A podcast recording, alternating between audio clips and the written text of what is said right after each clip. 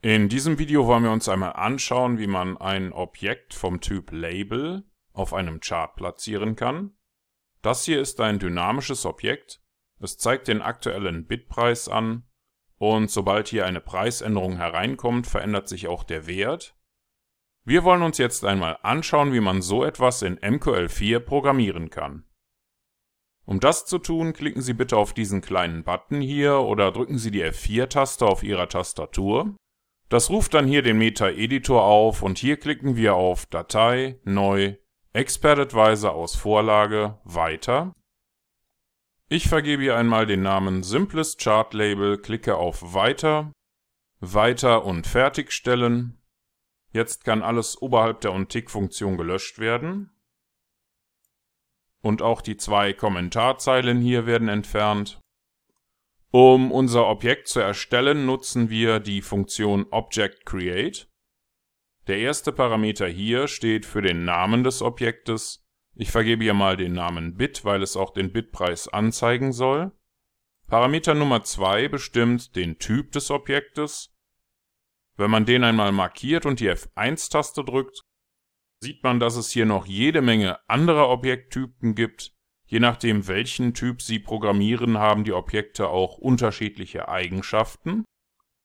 Wenn wir diese drei letzten Parameter hier einmal ausschneiden und ein Komma setzen, dann sehen wir auch, dass es zwei unterschiedliche Versionen von der Objekterstellung gibt. Bei einem Mausklick hier auf diesen Text sieht man, dass sich hier vorne was ändert. Wir nutzen hier diese zweite Variante. Da sehen wir auch, der erste Parameter steht für den Namen des Objektes, der zweite für den Objekttyp, da sind wir jetzt gerade. Parameter Nummer 3 steht für das Window, also für das Fenster. Die 0 steht für das Hauptfenster. Wir haben in diesem Fall nur ein Fenster, aber wenn Sie zum Beispiel Oszillatoren verwenden, dann kennen Sie das vielleicht, dass hier unten noch ein weiteres Fenster angezeigt wird, wo der Oszillator dargestellt wird. Danach folgen zwei weitere Parameter. Der erste steht für einen Datumswert und der zweite für einen Preis. Danach wiederholt sich das nochmal. Wir setzen alle Parameter hier auf 0, denn sie sind für dieses einfache Objekt nicht erforderlich. Mithilfe von Object-Set kann man Eigenschaften für unser Objekt verändern. Auch hier ist der erste Parameter wieder der Name des Objektes. Wir möchten jetzt die Ecke festlegen, in der unser Objekt angezeigt werden soll. Das übernimmt die Eigenschaft Object Property Corner. Die setzen wir hier auf Corner Right Upper, denn unser Label soll rechts oben auf dem Bildschirm angezeigt werden.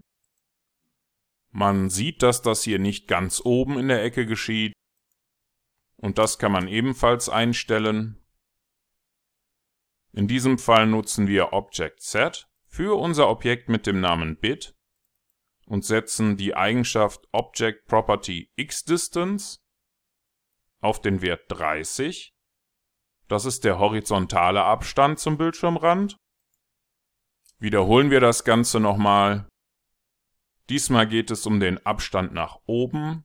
Das übernimmt die Eigenschaft Object Property YDistance die setzen wir in diesem Fall auf 60. Und letztendlich nutzen wir Object Set Text, um für unser Objekt mit dem Namen Bit die Ausgabe zu formatieren. Ich hätte gerne den Text Bitpreis Doppelpunkt, gefolgt von dem ermittelten Bitpreis hier. Der wird in diesem Fall umgewandelt mit der Funktion Double to String Digits soll dafür sorgen, dass die richtige Anzahl der Nachkommastellen für dieses Währungspaar verwendet wird. Je nach Währungspaar können das drei oder fünf Nachkommastellen sein. In der Praxis werden Sie feststellen, dass, je nachdem wie sich der Preis hier verändert, die Anzahl der Nachkommastellen auch schon mal anders dargestellt werden kann. Dieser Parameter hier steht für die Schriftgröße und der Parameter danach wird verwendet, um die Schriftart zu setzen. In diesem Fall habe ich Impact gewählt und im letzten Parameter festgelegt, dass ich gerne die Farbe grün hätte. Ändern wir das mal. setzen die Schriftgröße auf 24, die Schriftart auf Arial und die Farbe auf Red, dann sollte sich auch die Darstellung unseres Label-Objektes komplett verändern. Soweit so gut. Wenn Sie alles haben, dann können Sie hier auf Kompilieren klicken oder die F7-Taste drücken. Das sollte ohne Fehler und Warnungen funktionieren und wenn das bei Ihnen auch so ist, dann können Sie jetzt hier oben klicken oder die F4-Taste drücken, um in den MetaTrader zurückzukehren. Im MetaTrader selbst lassen wir uns hier ein neues Chartfenster anzeigen und im Navigatorfenster suchen wir uns jetzt die neue Datei Simples Chart Label und ziehen sie auf unser Chart. Und dann sollte bei der nächsten Preisänderung hier auf Ihrer rechten Seite im oberen Drittel der Bitpreis dargestellt werden.